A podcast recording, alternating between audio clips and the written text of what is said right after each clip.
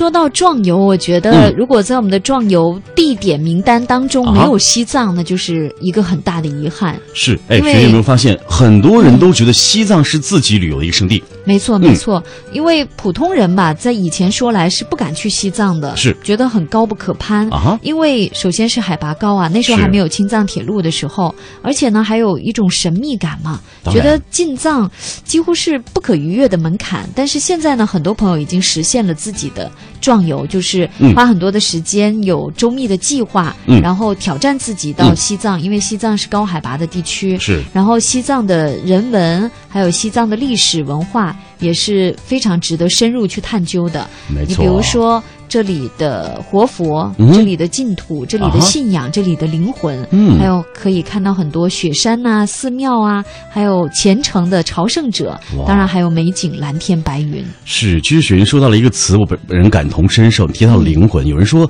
啊。西藏呢，就是一个可以留住人灵魂的地方。对，拉萨呢，更是让你在这个地方有更加神往的地方。感觉啊，你在那片天空下就灵魂出窍了，就整个人好像人在这儿，但是。魂已经跟着西藏当地的文化走了。是，其实你说到这里，我觉得有没有发现，当你来到西藏或者来到拉萨的时候，看到这个呃藏族朋友们那种啊天真的眼神，哎，那种纯洁的眼神，哎，你会觉得好像跟他们在一起交流非常的开心，也可能会把你身上的一些啊世俗的一些呃怎么讲尘埃打扫干干净净。没错，有些时候我会觉得去西藏就是对心灵的一种洗涤了。嗯。哎呀，说了这么多，其实我俩都没去过。哦，说的好像咱俩去过一样，对不对？哎呀，你看看啊，那今天的行者无疆单元呢，我们就要继续跟随背包客汪小涵的足迹，带大家去西藏看看。行百里者，看周遭事；行千里者，阅世间情；行万里者，去。天下经，行者无疆，聆听旅途中的一千零一夜。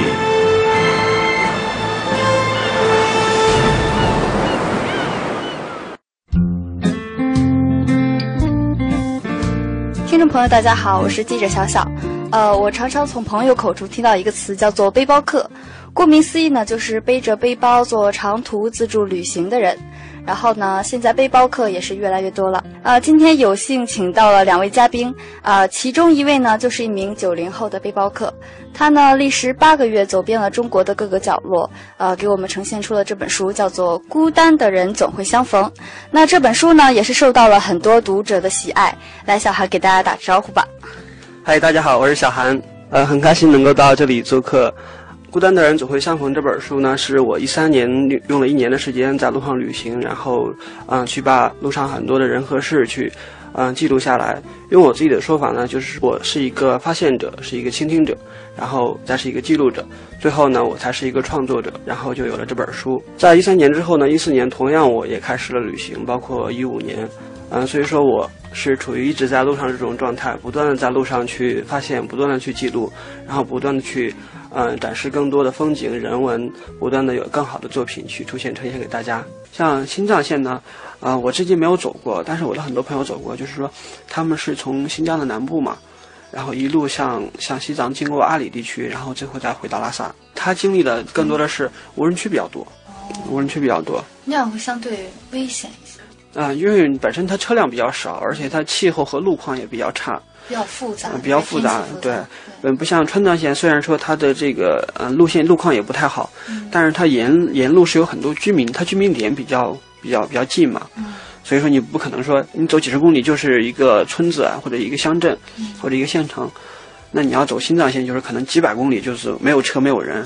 一旦遇见什么比较危险的事情之后，你就很麻烦，那可能走的人少一些。考虑到呃天气的变化，再考虑到就是沿途的美景的话，最好的一条线路推荐给大家的是哪一条？嗯，我觉得嗯每条线都有它自己的特点，但是我个人比较倾向于啊选择走川藏线。川藏线。对，因为我已经走了三次川藏线了。啊，我觉得每次都能有不一样的收获。那春天可能它就是万物复苏嘛，就是桃花盛开啊。那比如说秋夏天呢，它就是到处都是郁郁葱葱的树木。啊，然后秋天的话，它就是这种树叶就黄了嘛，就特别有有这种，尤其拍照特别有感觉。像新都桥就特别适合秋秋天去拍照。然后像冬天的话，冬天的话我去的时候啊，可能整个就是冰雪啊，满山遍野都是雪，可能就是另外一种另外一种感觉。川藏线它是应该是从四川四川四川的成都、呃、雅安、雅安那边上来的。对，雅江康康定。康定。嗯嗯，但这条线的话。天气变化特别多，可以说一下子经历了四季的感觉。对，所以说走西藏走川藏线，就是说你走一趟川藏线，就等是你要带四套衣服，春夏秋冬。对，春夏秋冬你都要带。嗯，但是我们在路上可能就是比较喜欢冲锋衣啊这些，啊比较比较方便的一些衣服。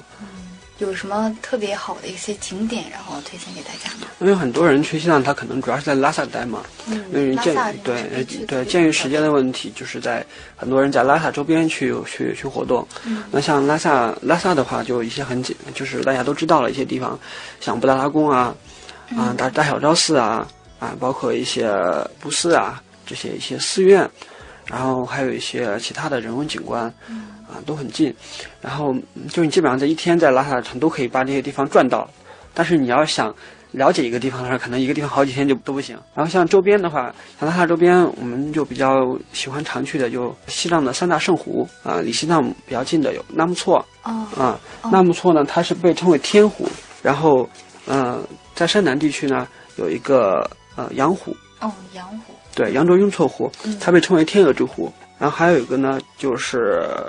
啊，离西藏比较远了，就在阿里地区的，就是马旁雍措。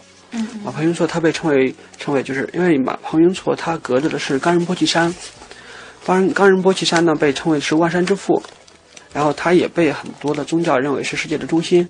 啊，那马旁雍措呢，它被称为千水之母。哎，这就是这三个是西藏的啊三大圣湖。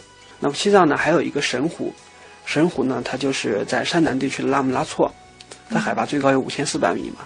当时我们有有去登过去，拉姆拉措呢，它是被称为吉祥天母湖，而关于它的就是为什么说拉姆拉措其他是圣湖，但只有唯唯独这一个被称为神湖，因为它的原因就是，嗯，不知道有没有听过这样一个就说法，就是说我们到拉姆拉措在湖面上，如果有诚心的人，可以看到自己的前世今生，所以是叫神湖，对，所以叫成神湖。然后，嗯，在西藏其实它有很多这样的一个地方。可能他就是里面最杰出的一个代表，嗯，而且我们当时去的时候是从下边就从海拔四千六的地方就啊搭车上去嘛，然后后来，呃，当时是从海拔五千到五千四四百米嘛，一公里，我们当时走了足足两个小时，就完全感觉整个人就喘不过气来一样，就是走两步就要歇一下，走两步就要歇一下，一点点开水就感觉非常非常宝贵。当时我们在上面准备下去去看看我们能不能看到我们的前世今生的时候，然后后来我们放弃了。因为我们我们我们觉得可能我们下去之后就再上不来了，对，因为那个坡比较陡嘛。我们下去之后，你你想，就是当时已经没有力气了，啊，嗯，但是嗯，它的神圣呢，在于所有的就是每一每一任的达赖喇嘛，嗯，都会到这里去看，去包括他们就是预言，就是他们的接接任的时候，他们都会在这里去观察。观察之后呢，他们再根据观在湖面观察的情况去做出一些预言，然后比如说我的下一任在哪里，然后就有人去寻找，啊，找到了之后呢，就是当这个达赖喇嘛他之后在长大的时候，他还要再回去一趟，相当于一种仪式嘛，哦，相当于一种一种仪式，对，嗯，所以他在西藏人民的地位就特别的崇高。呃，刚刚咱走的是属于西藏的周边，对对对，哦，那走完周边。